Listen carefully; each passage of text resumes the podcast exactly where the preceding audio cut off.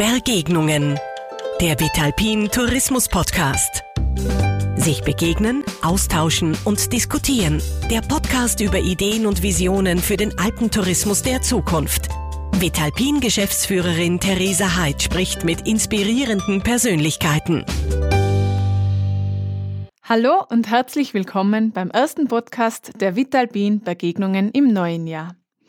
Ich bin Theresa Heid und ich freue mich, dass Sie auch dieses Jahr wieder zu unseren Zuhörern zählen. Genauso freue ich mich aber auch auf unser heutiges Gespräch. Das Stichwort heißt Alpine Pearls und es geht um den viel zitierten sanften Tourismus. Für die einen ist es ja das Erfolgsrezept der Zukunft. Für die anderen ist es nur eine Nische, mit der sich nicht wirklich Geld verdienen lässt. Die Alpine Pearls sind 19 Urlaubsorte in den Alpen, die höchste Ansprüche an Nachhaltigkeit und an die umweltfreundliche Mobilität erfüllen. Das Motto der Alpine Pearls ist ohne Auto in den Urlaub. Wer zu den Alpine Pearls reist, der kann sich auf eine Mobilitätsgarantie verlassen. Soweit zumindest die eigene Beschreibung der Alpine Pearls. Ob und wie es jetzt gelingt, den sanften Tourismus der Alpine Börs wirtschaftlich erfolgreich zu gestalten, das bespreche ich heute mit Michael Oberhofer von der Südtiroler Agentur Brandnamic. Er hat vor kurzem die Geschäftsführung der Alpine Pearls übernommen und ich bin sehr gespannt auf unser Gespräch. Herzlich willkommen, Michi. Danke dir, liebe Theresa. Ja, Michael, das Konzept von die Alpine Pearls habe ich jetzt schon kurz anskizziert in meiner Einleitung. Könntest du bitte nochmal für unsere Zuhörerinnen ganz kurz erklären, was denn jetzt wirklich der USB oder die USBs von den Alpine Pearls sind und wie sie sich von klassischen anderen Urlaubsdestinationen unterscheiden? Mhm, gerne. Also das Versprechen der Alpine Pearls an unsere Gäste ist einmal, dass man für die An- und Abreise, aber auch dann im gesamten Urlaub eine garantierte, allem niederschwänglich äh, zugängliche, ganz einfache und damit wenige Klicks buchbare, eine mhm. sehr klimafreundliche und umweltverträgliche Mobilität bieten und das eben ohne das eigene Auto dafür auch zu benötigen. Ja. Uns ist ganz wichtig, dass wir die klimafreundliche Mobilität in unsere Orte natürlich auch entsprechend umsetzen. Wir möchten, dass unsere Gemeinden, unsere Orte Vorbilder werden. Wir haben da vor vielen Jahren eine große Vorreiterrolle eingenommen, aber wir haben auch gemerkt, dass jetzt in den letzten Jahren sich sehr, sehr viel auch in anderen Orten getan hat. Mhm, mhm, und äh, deshalb haben wir im letzten halben Jahr ganz, ganz intensiv an neuen Konzepten auch gearbeitet mhm. und äh, haben jetzt eine Roadmap erstellt, wo wirklich alle Orte dann auch verpflichtend diese ganzen Punkte auch entsprechend umsetzen müssen, weil es ja so wichtig ist, äh, gerade auch bei vielen Gemeinden, bei vielen Orten, mhm. dass auch eine bestimmte Homogenität dann auch da im äh, Produkt mit drinnen mhm. ist. Dass quasi jeder Gast immer weiß, was ihn erwartet, wenn er in eine Alpine Pearls Destination fährt. Das ist genau unser Wunsch, richtig. Mhm. Äh, sozial ist es natürlich auch so, ähm, dass wir den Mensch ganz stark im äh, Fokus anstellen. Mhm. Denkt da an gerechte Arbeitsbedingungen, an faire Bezahlung. Ökonomisch ist es dann so, dass einfach auch die Balance zwischen der Gewinnerzielung jetzt, aber auch langfristige äh, Strategien äh, gegeben sein müssen, um eben auch die Wirtschaftsstandorte zu erhalten. Wir haben ja viele relativ kleine Orte äh, drinnen. Mhm. Ja, einfach Nachhaltigkeit ökologisch, ökonomisch und Sozialleben umsetzen. Mhm. Also wirklich diese 360 Grad Perspektive auf das Thema und nicht rein, wie viele vielleicht vermuten möchten, diesen ökologischen Aspekt des sanften Tourismus genau. herausgegriffen. Das finde ich interessant. Ja, Michi, als nächstes würde mich so ein bisschen äh, die Gästesicht interessieren und was denn eure Gäste in den alpinen Bergen, vor allem jetzt im Winter, so machen. Und jetzt kann ich mir vorstellen, dass äh, natürlich bei diesen sanften Konzepten Themen wie Schneeschuhwandern, Winterspaziergänge, Langlaufen, Tourengehen etc. sehr hoch im Kurs sind. Und aktuell wir ja leider eine Situation mit relativ wenig Schnee, vor allem in den Tallagen haben, das auch unsere klassischen Skidestinationen natürlich im Moment sehr plagt. Aber ich kann mir vorstellen, dass das auch für euch ein Thema ist, weil jetzt gerade Schneeschuhwandern ohne Schnee ist wahrscheinlich nicht ganz so attraktiv. Wie geht's ihr damit um? Ich glaube, wir müssen da ein bisschen weg von dem klassischen Denken, Winter, Sommersaison. Das wird sich auch äh, verändern müssen jetzt. So bei der Aktivität natürlich ohne Schnee ist das Spazierengehen, ist Kulturangebot natürlich, was auch verstärkt in Anspruch genommen wird. Mhm. Und ähm, ich glaube, die Orte müssen sich auf das auch einstellen und da auch schauen, dass sie ein entsprechendes Angebot schaffen. Ja, gibt es da schon was? Ähm, zu teilen. Ähm, wir, haben, wir sind zum Beispiel erst jetzt in Konya gewesen, ähm, wo jetzt das Schneeproblem vielleicht noch ein bisschen äh, weniger äh, da ist, aber man hat dort auch schon gesehen, auch ähm, alles, was Museen und dergleichen betrifft, äh, wo natürlich auch ganz, ganz stark gearbeitet wird. Entschuldigung, jetzt muss ich fragen, wo genau liegt es? Im Maustertal. Im Maustertal. Ja, mhm. Äh, ganz, ganz eine schöne ja? Ähm, Perle auch äh, mhm. von uns. Ja, im Moment glaube ich, ist es schon noch so, dass äh, Winterurlaub, äh, da ist die Erwartungshaltung von den Gästen noch ganz, ganz stark äh, mit äh, Schnee verknüpft. Ja. Aber ich glaube, die Herausforderung für die Alpendestinationen ist einfach auch in Urlaub im Winter ähm, ohne Schnee, äh, den kann ich ja irgendwo anders verbringen. Ja? Mhm. Ähm, das heißt, die Konkurrenz wird für uns da größer. Besser, ja. Deshalb haben wir uns jetzt da als Alpine Pearls auch als äh, Partner bei einem EU-Projekt beteiligt, das heißt Beyond Snow.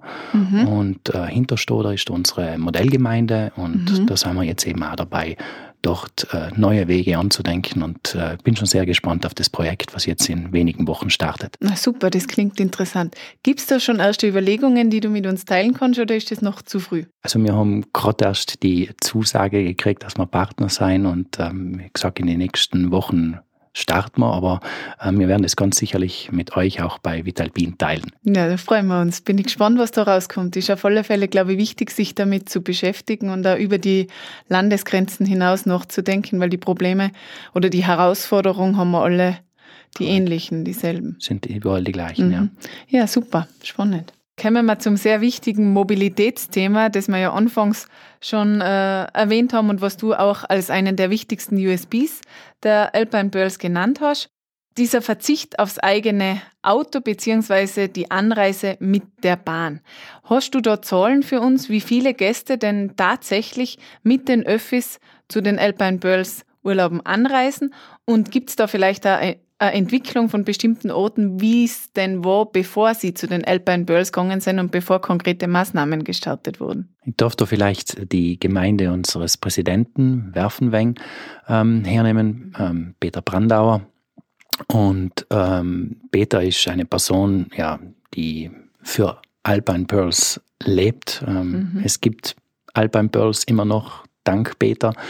Und er ist da sicherlich ein Pionier und ein Vorreiter gewesen und hat da eben auch in seiner Gemeinde in Werfenweng da äh, viel Gutes ähm, bewirken äh, können, weil eben er als Bürgermeister natürlich total überzeugt von der Sache an vorderster Front steht. Und bei ihnen war es so, dass sie vor dem Projekt haben sie in etwa sechs Prozent ähm, äh, an Bahnreisen gehabt von den Anreisen. Ja. Und äh, aktuell jetzt mit äh, unseren äh, ganzen Projekten und den Maßnahmen des Jungsitzens sind sie bei 20 Prozent. Okay, das ist schon eine beeindruckende Entwicklung, die sicherlich seinesgleichen sucht im alpinen Bereich. Finde ich, find ich toll.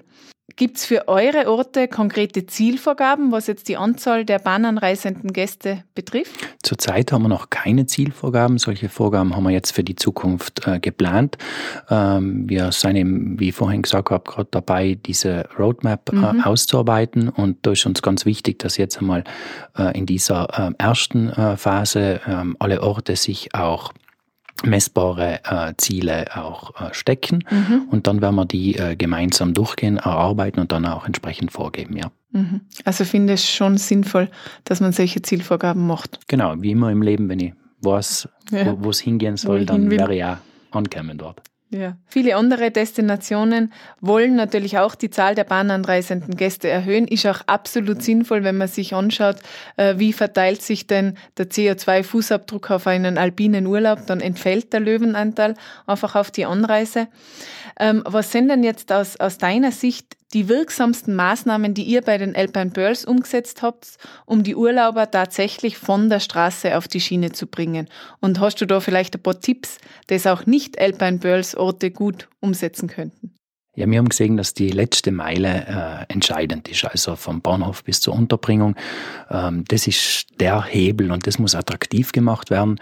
Die Mobilität während dem ganzen Urlaub, dem muss möglich sein. Das ist natürlich auch nach Saison und nach äh, Destination haben da die Gäste auch unterschiedliche Bedürfnisse, die muss man sich ganz genau anschauen. Ich muss meinen Gast natürlich auch äh, kennen. Und äh, wir haben auch gesehen, äh, ein weiter wichtiger Punkt ist, dass die Angebote äh, mit dem Urlaubsangebot auch verknüpft werden müssen. Der Zugang zur Mobilität, der muss einfach sein, das ja. muss extrem leicht buchbar sein. Ein anderer wichtiger Aspekt ist dann noch äh, gewesen, auch die Verknüpfung mit den ganzen Verleihangeboten. Ja, zum Beispiel eben das äh, gepäcksarme äh, Urlaubsangebot, damit die, äh, die Reise quasi mit der Bahn auch angenommen Komfortabel wird. Ist ja, auch. Das ist auch etwas ganz, ganz mhm. Wichtiges.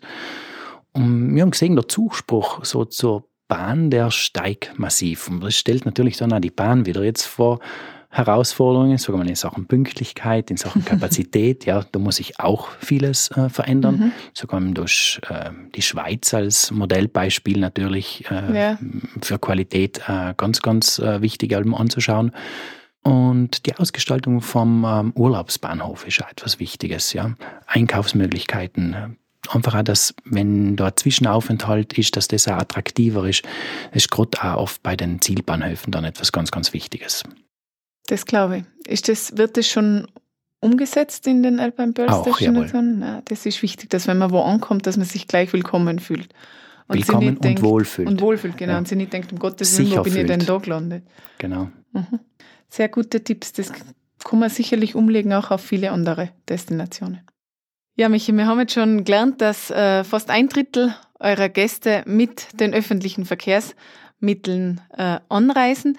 Wie kann man sich denn jetzt die klassische Gästestruktur von euren alpinen Perlen vorstellen? Ja, die ist gut durchmixt. Ich würde sagen, gerade die Millennials und auch äh, die Generation Z ähm, ist äußerst bewusst, äh, natürlich was nachhaltiges Reisen betrifft.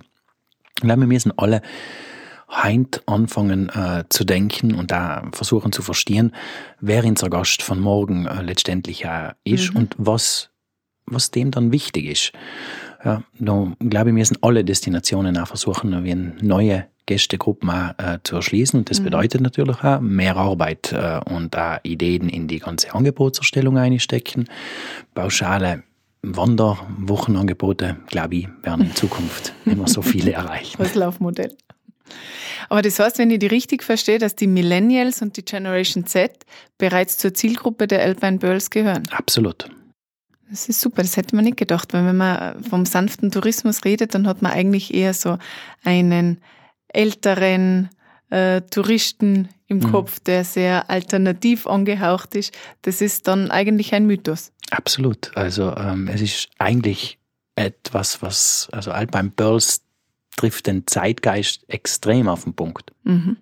Ja, Michi, wenn wir schon bei den Mythen vom sanften Tourismus sind, äh, bringen wir vielleicht gleich noch einen. Ähm, es wird ja oft gesagt, dass sich mit sanftem Tourismus bei weitem nicht so viel Geld verdienen lässt, als wie mit dem äh, klassischen Tourismus oder wie auch mit dem traditionellen Skigast zum Beispiel. Wie siehst du das? Ja, ich sehe das ein bisschen differenzierter. Ich glaube, wir müssen da mutiger werden auch, weil ähm, auch wenn etwas so quasi Natur gegeben, Gott gegeben ist, äh, heißt das ja auch nicht, dass ich auch nicht äh, dafür etwas verlangen darf. Ja, ich glaube, mhm. da ähm, muss man viel, viel mutiger werden, gerade mir im gesamten Alpenraum mhm. ähm, neigen durft ein bisschen dazu, also ein bisschen das Understatement und getrauen ins nicht so recht. Ich glaube, da müssen wir aussehen sanftes Reisen ist dann auch noch so, steht ja ein bisschen für längere Aufenthalte, denn ja, äh, man will ja noch da wirklich äh, kennenlernen und kommt mhm. vielleicht da öfters ein bisschen äh, zurück. Mhm. Und dann ist auch noch dieser holistische Ansatz, ja, ähm, der gesamten äh, Wertschöpfung einfach oder der gesamten Nachhaltigkeit auch, ja. ja. Das Ökologische, das Ökonomische, das Soziale. Ähm, ich glaube schon, dass dort auch wirklich ähm, die Wertschöpfungsketten in den einzelnen Orten gestärkt und auch gesteigert werden können. Und regionaler bleiben. Genau. Jetzt hast du schon gesagt, äh, Michi, dass eine ganzheitliche Betrachtungsweise ähm, auch von der Wertschöpfung ganz, ganz wichtig ist, wenn man über sanften Tourismus redet. Vielleicht äh, kannst du uns ein bisschen auch aus deinen Erfahrungen aufzählen, was sind denn so die, die Vor- und Nachteile, wenn sich ein Ort dafür entscheidet, eher in Richtung sanfter alternativer Tourismus zu gehen? Also ich glaube, sanfter Tourismus bedeutet erstens einmal, äh, dass man die negativen Auswirkungen von, vom Reisen vermeiden, ja, äh, Umwelt und äh, auf die Kultur, auf die bereiste Region. Und da, glaube ich, sind allem zwei Seiten gefordert. Mhm. Der Gast und natürlich auch die Destination selber, die was bereist wird. Und da müssen wir schauen, dass wir die Rahmenbedingungen äh, schaffen, damit ein solcher sanfter Tourismus überhaupt möglich ist. Ja. Mhm. Aber es ist eine mega Möglichkeit, dass wir uns wieder auf dem Markt gut positionieren können. Mhm. Ja. Ähm, ja, die authentischen, echten Urlaubserlebnisse dann äh, für die Gäste letztendlich auch zu schaffen und zu schauen, dass sich eine Region auch nachhaltig wirtschaftlich auch stärkt. Es wird aber wahrscheinlich auch ein paar Nachteile geben, oder? Ja, natürlich. Gerade wenn die Nachfrage dann steigt. Ja. Wir haben das bei uns so in Südtirol bei gar einigen Hotspots gesehen. Mhm. Ähm, wenn sie dann so bekannt werden und die Nachfrage steigt, dann muss sie natürlich auch wieder einschreiten. Ja? Weil ja. es kann ja nicht sein, dass äh, Orte dann regelrecht äh, überlaufen werden. Die Anreise und die Mobilität als solche kann natürlich auch ein Nachteil sein, äh, dann äh, in, dem, äh, in dem ganzen Zyklus wieder. Mhm. Aber ich glaube, dass genau die Nachteile auch Möglichkeiten sein, sich dann eben auch wieder zu differenzieren. Mhm. Ja, das glaube ich auch. Wenn man sie erkennt und, und, und richtig angeht. Ja. Und dann entsprechend äh, daraus lernt und dann umsetzt. Mhm. Ja, viele sagen, dass wir mittlerweile an den Grenzen unseres touristischen Wachstums im bisherigen Sinn angelangt sind. Und auch das Südtiroler Tourismuskonzept geht ja jetzt äh, sehr stark in eine solche Richtung. Was, was glaubst du, Michi? Werden wir im alpinen Tourismus in Zukunft einfach flächig umdenken müssen? Ja, nicht nur im alpinen Tourismus, ich glaube, in allen äh, Sparten, in allen Bereichen werden wir äh, umdenken müssen. Und ich glaube auch nicht, dass da der sanfte Tourismus die Allheillösung äh, ist.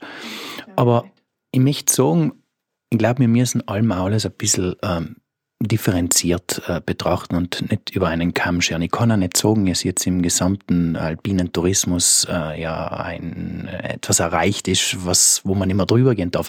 Es gibt bestimmte Regionen, es gibt bestimmte Örtlichkeiten, die durchaus etwas vertragen und wo es auch wichtig ist, mhm. gerade auch für die lokale Wertschöpfung, dass dort etwas äh, gemacht wird. Aber bei anderen ist halt auch ein Punkt erreicht. Und da glaube ich, muss man fair sein, ähm, muss man diese ganzheitliche Sicht auch äh, mit anwenden und dann entsprechend entscheiden. Aber ähm, was ich nicht tun würde, ist einfach alles über einen Kamm zu scheren und zu sagen, mhm. jetzt ist schon mal genug, es reicht. Das finde ich einen sehr guten Punkt und ich glaube, da machen sich viele, vor allem oft auch Medien, zu einfach, indem es einfach heißt, Grenzen des Wachstums sind erreicht, aus Ende. Ich ähm, glaube, die Kunst ist es, das zu erkennen und dann eben diese Differenzierung auch äh, in den Überlegungen und dann auch im Reglement. Ähm, Politik muss ja letztendlich das dann auch regeln, aber sollte es auch so regeln, dass eben auch äh, diese Nuancen, diese Möglichkeiten dann auch ähm, für einzelne Orte, für einzelne Betriebe möglich sein. Ja, lieber Michi, das waren jetzt einige sehr interessante Einblicke in die Philosophie und auch in die Umsetzung eines sanften Tourismuskonzeptes. Die Alpine Pearls sind da sicherlich Vorreiter und zeigen in ganz, ganz vielen Bereichen auf, wie es gehen kann. Und ich bin mir sicher, dass der ein oder andere Ort auch was aus unserem Gespräch heute für die eigene Weiterentwicklung mitnehmen kann. Ich bedanke mich ganz herzlich bei dir für die Zeit. Dankeschön, gerne. und dass du deine Gedanken mit uns geteilt hast und uns auch ein Stückel auf dem Weg zu noch mehr Nachhaltigkeit in einigen Destinationen mitgenommen hast. Liebe Zuhörerinnen und Zuhörer, bei euch bedanke ich mich fürs Dabeisein und ich freue mich auf ein Wiederhören bei der nächsten Folge der Vitalpin Begegnungen. Sie hörten Begegnungen, den Vitalpin Tourismus Podcast. Verpassen Sie nicht die nächste Ausgabe.